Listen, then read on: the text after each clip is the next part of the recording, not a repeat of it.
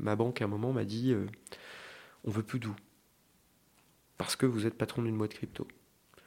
Euh, alors que j'ai du patrimoine euh, financier, euh, des, appartements. Et, c'est compliqué. Pourquoi, pourquoi moi? Enfin, Qu'est-ce que j'ai payé mes impôts, j'ai plutôt fait des bonnes études, je travaille dans les fonds d'investissement, je crois justement avoir aidé des entrepreneurs et des entreprises à, gagner de l'argent, donc je, je trouve ça un peu injuste. J'ai rien fait de mal. Bienvenue dans Haute Fréquence, le podcast hebdomadaire de l'AGFI. Dans ce nouvel épisode, j'ai rencontré Nicolas Louvet, le patron de CoinHouse. Nicolas a travaillé pendant 15 ans dans le capital risque avant de tomber dans l'univers des crypto-monnaies. Sa rencontre avec Eric Larchevêque, fondateur de Ledger, a changé son plan de carrière. Bonjour Nicolas Louvet. Bonjour Pauline. Est-ce que travailler dans la finance, c'était un rêve de gosse? Pas complètement. Euh, mon rêve de gosse, c'était d'être pilote de ligne au début. Euh, mais rapidement, mon, goût pour l'entrepreneuriat, pour euh, les choses peut-être plus concrètes, m'ont amené au fil de mes expériences en tant qu'étudiant, mes stages, à m'intéresser au monde, au monde de la finance et tout particulièrement au monde du capital risque, qui est un, monde intéressant puisqu'il fait, il est à la croisée du monde du financement des entreprises, de la stratégie et des technologies. Et euh, ça correspondait bien à ma formation. Et, euh, rapidement, c'est devenu une, vocation euh, avant d'avoir une nouvelle vocation qui est celle d'être entrepreneur et, patron d'une boîte crypto. Vous évoquiez le capital risque. C'est effectivement un domaine dans lequel vous êtes resté 15 ans. Est-ce que bah, vous pouvez nous raconter certaines expériences que vous avez vécues dans ce secteur? J'en ai vécu beaucoup. J'ai eu la chance de rencontrer des, entrepreneurs assez exceptionnels. Euh, de voir aussi beaucoup de business models différents, des technologies différentes. Euh, j'ai commencé en 2000, 2002, donc, mais euh, c'était à la, à la, fin de la, post la, bulle Internet, donc les, technologies et les, les business qu'on voyait à l'époque étaient encore des business très télécom. Euh, pas mal de sujets autour du semi-conducteur, des ruptures technologiques, euh, autour du Wi-Fi par exemple ou du WiMAX. C'est des sujets dont on entend beaucoup moins parler aujourd'hui parce que ça devient assez évident. Mais à l'époque, euh, il y avait des entreprises qui, qui fabriquaient des composants qui permettent d'avoir du Wi-Fi dans des téléphones ou dans des, ou dans des ordinateurs. C'était des choses assez intéressantes. Donc beaucoup de technologie au départ. Et j'ai rencontré quelques entrepreneurs euh, vraiment brillants et, euh, qui m'ont marqué euh, à cette époque. qui, par exemple? Je pense à. Hum, Lévy, en fait, c'est un, il est décédé malheureusement depuis, c'était le patron de, de, Deepcom. il avait cette opiniâtreté de, de, vouloir défendre en fait son, idée que la conception européenne d'un composant pour, faire de la télé sur mobile euh, dans, des environnements qui sont euh, donc euh, où il n'y a pas beaucoup de bandes passantes. Rappelez-vous, en 2002, 2003, 2004, on était encore sur du 2G ou la, du Edge. On était encore assez loin de la 3G, la 4G et, maintenant de la 5G. donc ça nécessitait en fait pas mal de, de, de, techno adaptés. Donc lui, il avait adapté une technologie, qui est propre au TNT. Euh, et c'était hyper intéressant. Puis sans doute l'un de mes meilleurs coups de cœur, c'est euh, d'avoir fait euh, des rencontres aussi en dehors de mes activités dans les fonds d'investissement, puisque j'ai aussi investi à titre perso dans, quelques entreprises. J'ai notamment rencontré en 2011 Éric Larchevêque et, et Thomas France. dans leur première entreprise ensemble qui s'appelait Prixing, qui a donné naissance en fait à Ledger et euh, qui fait qu'aujourd'hui j'ai cette euh, position dans, dans, dans CoinHouse, puisque CoinHouse est une spin-off de Ledger. Mais si je suis aujourd'hui patron de CoinHouse et que j'ai fait cette spin-off, c'est parce que je connais Eric depuis très longtemps, que j'ai euh, travaillé avec lui et qu'il m'a fait confiance. Et, et, je lui ai fait confiance aussi parce que j'ai mis de l'argent à titre personnel dans Ledger. Et, et j'ai rencontré un entrepreneur brillant. Et vous vous êtes rencontrés à la base à quelle occasion, justement? J'avais quitté Sophie Nova en 2010 en démissionnant avec euh, l'objectif de créer un fonds d'investissement euh, avec deux autres associés de l'époque qui m'ont suivi d'ailleurs dans les investissements encore aujourd'hui, des investissements perso. et l'idée, c'est parce que j'avais rencontré le, le, patron à l'époque de d'Edenred, et il voulait créer un fonds dédié à la aux ruptures dans le monde du paiement, notamment du paiement mobile et de la carte de ticket restaurant, qui à l'époque était encore très papier. Euh, vous les connaissez tous, les chèques restaurants Edenred ou, ou ceux d'Exo. Mais à l'époque, ils avaient bien compris quand même qu'un jour, il y aurait des nouveaux acteurs qui viendraient. On connaît Swile aujourd'hui, mais à l'époque, Swile n'existait pas encore, je pense. Et, euh, et surtout que bon, euh, la dématérialisation de ces tickets était importante. Et donc, à l'occasion d'une rencontre, euh, je m'étais lancé dans l'idée de dire, il voulait créer un fonds d'investissement, et je m'étais dit, bah, je vais créer ce fonds avec lui, puisque Sophie Noval, ça ne les intéressait pas de créer un fonds de 50 ou 100 millions d'euros. Moi, je vais demander l'autorisation, il m'avait dit OK, et donc j'étais parti pour créer un fonds d'investissement avec, avec Edenred. Finalement, ça s'est pas fait. Et entre-temps, comme il fallait bien vivre, j'ai fait des activités de M&A. Euh, et quand on est capital risqueur, le métier qu'on connaît le mieux, qui est le plus proche, c'est le financement. C'est euh, l'accompagnement d'entrepreneurs côté conseil pour les aider à faire des levées de fonds, pour les aider dans leur stratégie ou les aider à, céder leur entreprise. Ben, c'est ce que j'ai fait. Donc j'ai créé une société qui s'appelait Amaris Finance. J'ai accompagné plusieurs boîtes et euh, notamment j'ai accompagné Prixing, qui m'avait été présenté par les équipes de, de Clipperton Finance, qui est un, une des grosses boutiques aujourd'hui, l'un des leaders en, France et en Europe dans le monde de la levée de fonds pour les startups, et qui, euh, euh, dont je connais très bien les dirigeants, qui m'apprécient et m'appréciaient, je pense, euh, m'apprécient toujours, et qui, du coup, m'avait dit, bah écoute, ce dossier, il est trop petit pour nous, c'est une petite levée de fonds, est-ce que tu as envie de les accompagner? Et donc c'est par l'intermédiaire de, de, cette équipe de Clipperton que j'ai été mis en contact avec Eric, que je l'ai accompagné dans sa levée de fonds, levée de fonds qu'on a réussi.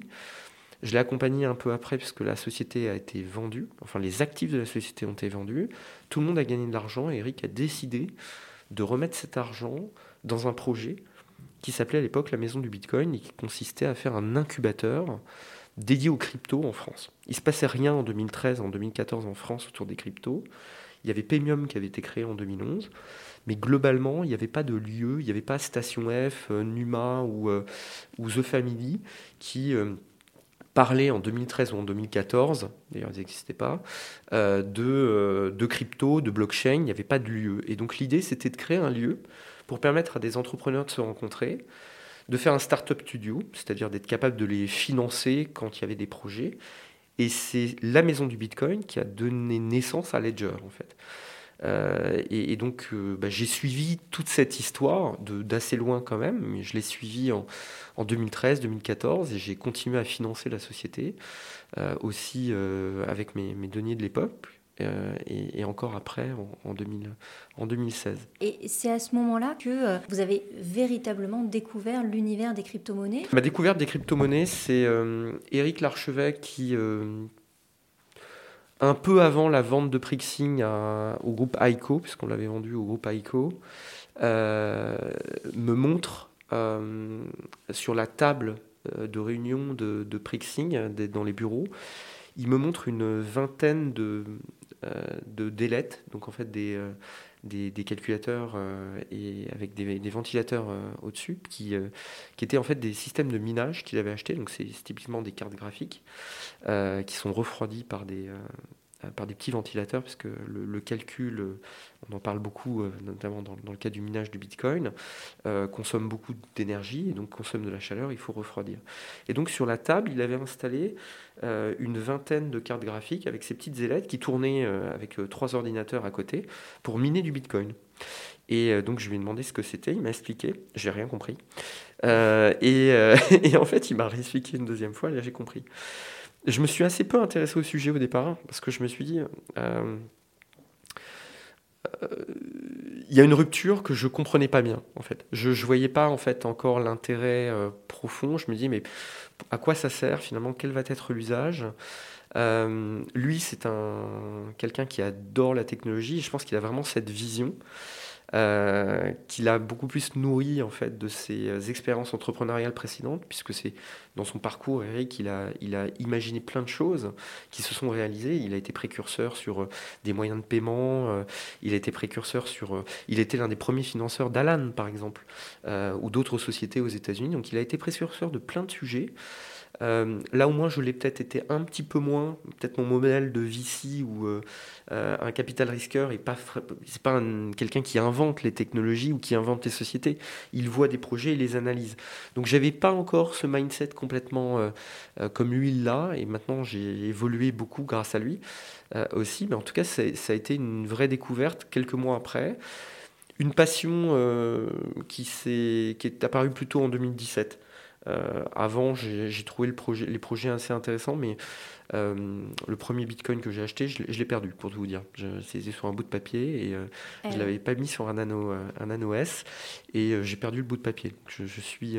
Comme beaucoup d'autres personnes. Mais... Voilà, je suis la preuve qu'on peut perdre 50 000 balles aujourd'hui, juste à cause d'un bout de papier. Voilà. Mm. À l'époque, on, était aussi moins renseigné sur, euh, sur ces aspects de sécurité. Mais j'ai mieux compris Ledger, euh, du coup, parce que j'ai bien compris qu'en en réalité, oui, c'était important d'avoir euh, la sécurité. J'ai aussi compris que les limites, quelque part, d'un modèle comme Ledger, après un certain temps, c'est-à-dire que une fois que les, les personnes les plus aguerris à la technologie, ont compris le fonctionnement, euh, savent le manipuler, euh, ont bien compris qu'il fallait conserver les 24 mots, donc l'acide, dans un endroit euh, sécurisé, savaient qu'on reconfigurait le ledger quand on le perd et qu'il faut réinstaller. Tout ça aujourd'hui, ça se fait plutôt pas mal. Mais j'ai aussi compris que finalement, la solution qui permettrait la massification de l'usage des, cryptos, que ce soit des actifs volatiles ou, demain de la monnaie, hein, de la monnaie digitale de banque centrale, ça passera sans doute par des plateformes des plateformes comme de la sécurité, d'où CoinHouse. On va parler de CoinHouse. Vous l'avez fondé euh, il y a un peu plus de 4 ans? Oui, en fait, j'ai fait la spin-off il y a 4 ans, puisque CoinHouse, c'était la maison du Bitcoin. CoinHouse, la maison du Bitcoin. Euh, et c'était la même société que Ledger pendant, euh, pendant de 2014 à 2017. et c'est deux activités qui fonctionnaient bien ensemble. Euh, mais quand euh, j'ai quitté Serena euh, parce qu'Eric, l'archevêque, a, à ce moment-là souhaité que plusieurs personnes rejoignent Ledger pour aider Ledger dans sa croissance, d'où l'arrivée de Jean-Michel Paillon, de Pascal Gauthier, comme opérationnel dans Ledger, et, et de moi-même, en fait, qui est arrivé au mois de mars-avril 2017. Euh, à ce moment-là, en mars-avril 2017, Ledger et CoinHouse, c'était les mêmes sociétés, les mêmes activités. Mais pour autant, ce pas les mêmes business. Il y en a un qui vend, on va dire, du consumer électronique, donc qui vend un appareil qui n'a pas nécessairement euh, l'objectif d'être régulé, c'est pas très souhaitable. Hein, s'il faut faire du, fournir une pièce d'identité ou euh, faire de la lutte euh, contre le blanchiment à chaque fois qu'on, achète un, appareil Ledger, c'est pas forcément facile. alors qu'une plateforme qui, elle, manipule des euros, manipule des cryptos, a plutôt vocation à être régulée. Donc du coup, vous avez une activité régulée, une activité non régulée au sein de la même entreprise, et deux sociétés qui vont pas vivre avec le même rythme. Ledger, c'est international, il faut qu'ils vendent leurs produits partout dans le monde. CoinHouse, en raison de la régulation, parce que vous avez des limitations avec les banques, parce que euh, votre KYC, bah, vous ne pouvez pas faire du KYC avec un Chinois comme vous pouvez le faire aussi facilement avec un Français ou avec un Italien, bah, du coup, vous ne pouvez pas massifier aussi facilement, euh, notamment si vous voulez faire bien les choses, si vous êtes régulé. Donc nous, on vise plutôt le marché européen. C'était assez logique de séparer les activités. Et donc, quand j'ai rejoint Ledger, le business a été très vite de dire bah, occupe-toi de CoinHouse et puis prépare la session de CoinHouse. Il faut que CoinHouse devienne indépendant. Ça a pris euh, six mois et euh, il y a pile quatre ans de ça, parce que c'était en décembre 2017. Euh, j'ai créé une nouvelle société avec deux de mes associés, donc Vincent Renaudino et Manuel Valente, qui étaient parmi les premiers salariés de Ledger, hein, qui sont toujours euh, comme moi actionnaires de Ledger et, qui étaient les premiers employés euh, à développer les systèmes de Ledger, euh, bah, en fait, on a créé une société, on a racheté CoinHouse à Ledger. Et donc, on a cette société qui s'appelle Arizen qui possède 100% de, de, CoinHouse. Et ensuite, on a fait des levées de fonds. Et on a, on a levé au total un peu moins de 7 millions d'euros. Euh, pour nous développer euh, de façon indépendante. Donc euh, on est tous les trois les fondateurs du Coin House moderne. Et quel bilan vous tirez depuis 4 ans? L'évolution, elle est, bon, déjà, il y a un, vrai changement par rapport au monde du capital risque où ma position de board member ou de, de partner dans un fonds, donc board member de start-up et, et, et, partner, très très différente d'une position opérationnelle. Donc, moi, on a beaucoup appris en fait tous les trois avec des prismes différents à gérer un projet. Euh, d'un point de vue déjà euh, de, son, euh, de la stratégie, construire une stratégie, parce que Greenhouse, c'était la maison du Bitcoin, c'était un lieu physique déjà, c'était un, bureau de change à la base. Aujourd'hui, on se positionne plus comme une crypto-banque, on, on offre de nombreux services qui euh, nous éloignent vraiment du modèle de départ et qui nous font aller vers euh, ce que je crois être le modèle de futur, c'est-à-dire la, banque de demain, celle qui, euh, qui est votre banque crypto, la banque qui manipule les, actifs numériques, mais qui vous propose aussi des comptes en euros. Et, et ça, bah, il faut la construire, la stratégie. Donc ça, ça a été un premier gros travail, la construction de la stratégie. Second travail, c'est le travail de la régulation. Il a fallu expliquer aux régulateurs qu'on pouvait faire de la crypto proprement que euh, faire de la crypto, c'était pas synonyme de blanchiment d'argent ou de fraude. Et donc, il a fallu prendre contact avec eux, euh, euh, avoir des portes fermées, essayer de les réouvrir, passer par la petite porte, expliquer avec modestie, avec conviction ce qu'on a réussi à faire. Et je pense qu'on est aussi en bonne partie responsable du travail qui a été fait par les parlementaires derrière et, et, de la loi Pacte, qui a fait naître un cadre réglementaire en France, qui, rappelons-le, est unique en Europe et quasiment unique au monde. Donc c'est quelque chose d'assez important. Le financement de l'entreprise, on a, on, a, financé cette entreprise, donc on a convaincu des investisseurs euh, de nous suivre et bah, je pense qu'ils sont plutôt, euh, plutôt très contents aujourd'hui. On a une croissance euh, de chiffre d'affaires, on a fait x25 ou x30 en 4 ans. on est passé de 4 salariés quand j'ai rejoint CoinHouse, nous étions 4 en mars 2017. Aujourd'hui, on est 66, 67. Donc, on a aussi créé de l'emploi. Et ça, c'est aussi une grande fierté. Donc, créer un emploi, structurer une entreprise, euh, créer une, stratégie, la mettre en œuvre, euh, financer cette entreprise, lui donner un cadre réglementaire euh, pour lui donner un avenir et, si possible, une une position demain euh, de, leader, non pas seulement en France, comme on peut l'être aujourd'hui, mais également en Europe. Le marché euh, des crypto-monnaies reste volatile. Il faut quand même avoir les reins solides pour tenir dans, euh, dans cet univers. Il faut avoir de la conviction qu'on est sur, sur quelque chose qui est, plus, qui est beaucoup plus profond que la volatilité d'un actif. Et, ce qui, nous intéresse, moi ce qui, ce qui m'intéresse, ce qui intéresse euh, les, membres de, qui nous rejoignent, les, tous les collaborateurs, euh, c'est euh, la, disruption qui, qui, est derrière la blockchain. Nous, ce qu'on crée, c'est une infrastructure qui permet de manipuler des actifs qui circulent dans une blockchain. Que ce soit des NFT, que ce soit une action tokenisée, une dette, une monnaie ou un actif volatile comme Bitcoin. Mais au risque de choquer, même si dans 10 ans le Bitcoin n'existe plus, CoinHouse existe toujours. Parce que on n'est pas. Le Bitcoin est un actif extraordinaire. Je pense que ça, il a des propriétés qui en font un, vrai challenger de, l'or et, de, une réserve de valeur très intéressante à considérer. Mais pour tout un tas de raisons, d'autres technologies pourraient arriver et pourraient le remplacer. Je ne suis pas devin, donc ni oracle, donc je ne peux pas le dire, mais c'est pas grave c'est grave, oui, pour ceux qui en possèdent et euh, pour la valeur qui pourrait être, euh, euh, transférée ou détruite, mais ça n'empêchera pas qu'il faut à un moment, si on veut manipuler des cryptos, il faut une infrastructure.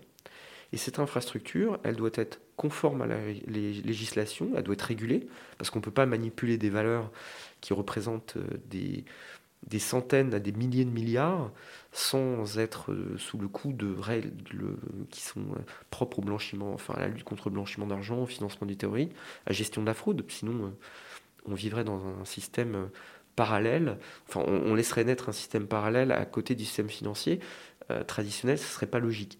Donc il faut une infrastructure régulée, il faut une infrastructure qui parle aux gens, qui se connecte au monde réel, euh, tel qu'on le connaît aujourd'hui, le, monde euh, Fiat, qui va encore survivre et, vivre de nombreuses années.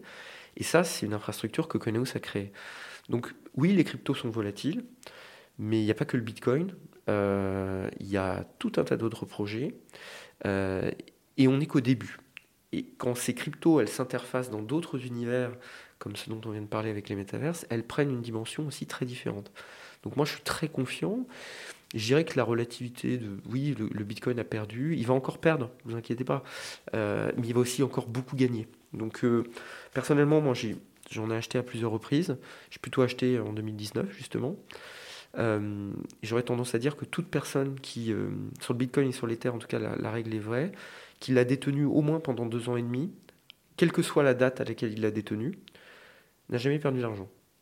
Il est toujours repassé par un point plus haut, puisqu'il est en croissance continue, tout comme, euh, tout comme, les terres. Donc, qu'un actif perde de, la valeur, euh, moi j'ai acheté des actions euh, Air France, NJ en 2000. je crois que c'était juste avant la crise financière, donc ça devait être en 2006 ou 2007. Je peux vous assurer que ça n'a pas été terrible. Pour autant, j'ai attendu un peu et j'ai réussi à, revendre avec moindre perte ou, avec un bénéfice. Donc, si vous faites du trading tout le temps, c'est très compliqué. Mais justement, nous, euh, CoinHouse, on croit que le trading, c'est euh, bon pour les traders, mais c'est pas bon pour, euh, pour monsieur et madame tout le monde. D'où notre proposition de, diversification, d'explication, d'accompagnement, qui fait que on, dit aux gens, mais soyez pas des traders, de toute façon, la plupart des gens perdent de l'argent sur ces, ces, là donc sur ces, ces, ces mécanismes-là d'investissement. Donc visez plutôt la diversification, visez plutôt l'investissement moyen long terme euh, et, et, viser aussi l'accompagnement, c'est-à-dire soyez accompagné par des gens qui sont capables de vous donner des indications, vous dire bah là en effet le marché peut-être pas euh, euh, aussi positif euh, que ce qu'on pense, donc euh, vous devriez peut-être vous abstenir avant de rentrer, euh, proposer des nouveaux systèmes d'investissement, comme par exemple des mandats de gestion, des allocations que l'on propose. voilà, c'est vraiment, en tout cas, l'approche, elle est, elle est tournée vers ça aujourd'hui, et pas vers la volatilité d'un seul actif. Il faut diversifier de toute façon. Acheter que du Bitcoin, c'est pas nécessairement la bonne chose à faire. Et est-ce que vous vous voyez rester dans l'univers des crypto-monnaies? Oui, euh, bah, c'est un univers qui est passionnant j'ai l'impression euh, de temps en temps d'être au, démarrage d'une histoire, euh, comme, les gens ont pu l'être en 96, 97 ou, ou peut-être au début des réseaux sociaux. je pense qu'on est au début de quelque chose dont on ne voit pas encore la profondeur. Et donc je pense que, un déjà, on acquiert de la compétence, donc ce serait dommage de intellectuellement de se dire bah je m'arrête et je vais faire autre chose. Euh, je pense que toute personne qui bosse chez CoinHouse, et moi compris, bah, on apprend beaucoup de choses sur les cryptos. Et comme finalement cette connaissance elle est assez peu euh, maîtrisée aujourd'hui, bah, ça me permet aussi d'aller euh, valoriser cette compétence, que ce soit bien sûr chez CoinHouse, mais, mais dans d'autres business. Donc si un jour je devais vendre CoinHouse, je pense que j'aurais intérêt à travailler aussi dans le secteur pour apporter mes compétences auprès de, je sais pas moi, de, l'État, d'une banque centrale, euh, d'une autre entreprise, euh, recréer une start-up dans le domaine, m'impliquer dans les NFT euh, ou dans, d'autres, dans d'autres secteurs. Donc moi je pense que c'est un secteur qui, est, qui, a, beaucoup, beaucoup, beaucoup d'intérêt et, beaucoup d'attractivité et que son attractivité va être décuplée. Et qu'est-ce que ça vous apporte aussi d'un point de vue personnel de baigner dans l'univers des crypto-monnaies La résilience.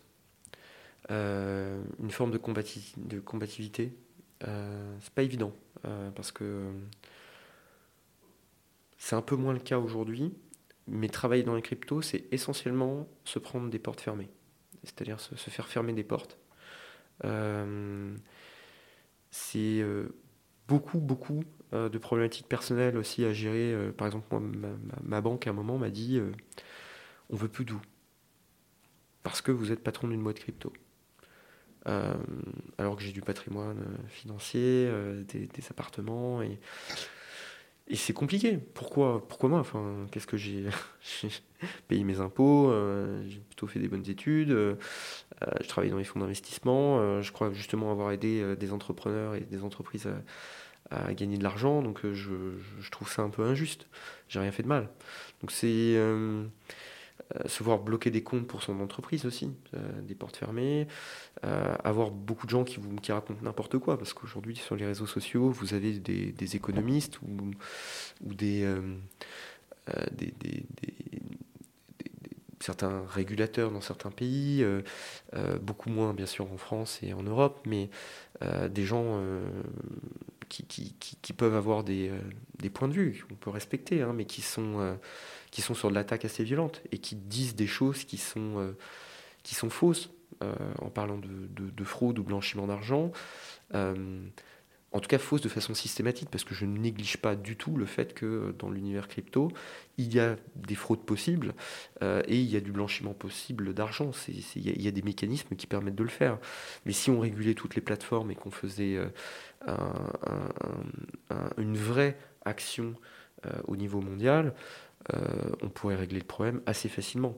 Donc, en réalité, euh, le jugement est parfois un peu violent à écouter quand vous dites euh, bah oui mais j'ai fait beaucoup d'efforts et, euh, et, j'en vois pas nécessairement la, la, récompense.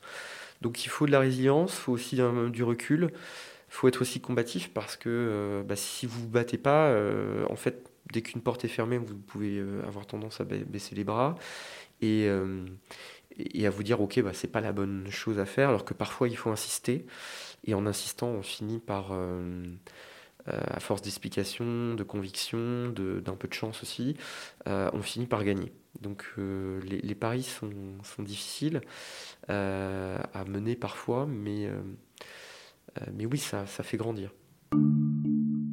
Voilà, c'était le dernier épisode de Haute Fréquence. Pour découvrir les anciens parcours, mais aussi un nouvel épisode chaque semaine, Haute Fréquence est disponible sur toutes les plateformes d'écoute, alors n'hésitez pas à vous abonner. À bientôt